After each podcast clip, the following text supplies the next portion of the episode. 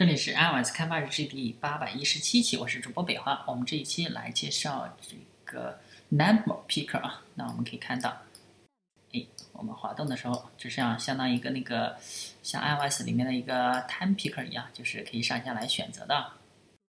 发现这个 Number Picker，然后我们来看一下代码。首先，我们获取到 Number Picker，然后设置它最小值零，最大值十。然后 set web selected will false 就是最是否可以循环啊？是不是像一个轮子一样可以循环？是 false 的。然后我们 set on value change listen 就是当它的值改变的时候，我们就把它的原始值和它的新值放出来。哎，这个呢就是我们的啊 num number picker。然后我们再来看一下，我们通过动态。通过这个代码来创建的啊，这上面也是没有 number picker 的。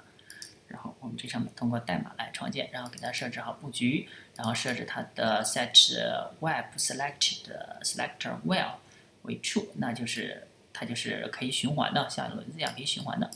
哎，这样的话我们就是呃获取一个上下来选择数值。OK，我们这一期就先到这儿，大家可以关注新浪微博、微信公众号“听的账号 iOS D V G”，也可以看一下博客 iOS D V G 点 com。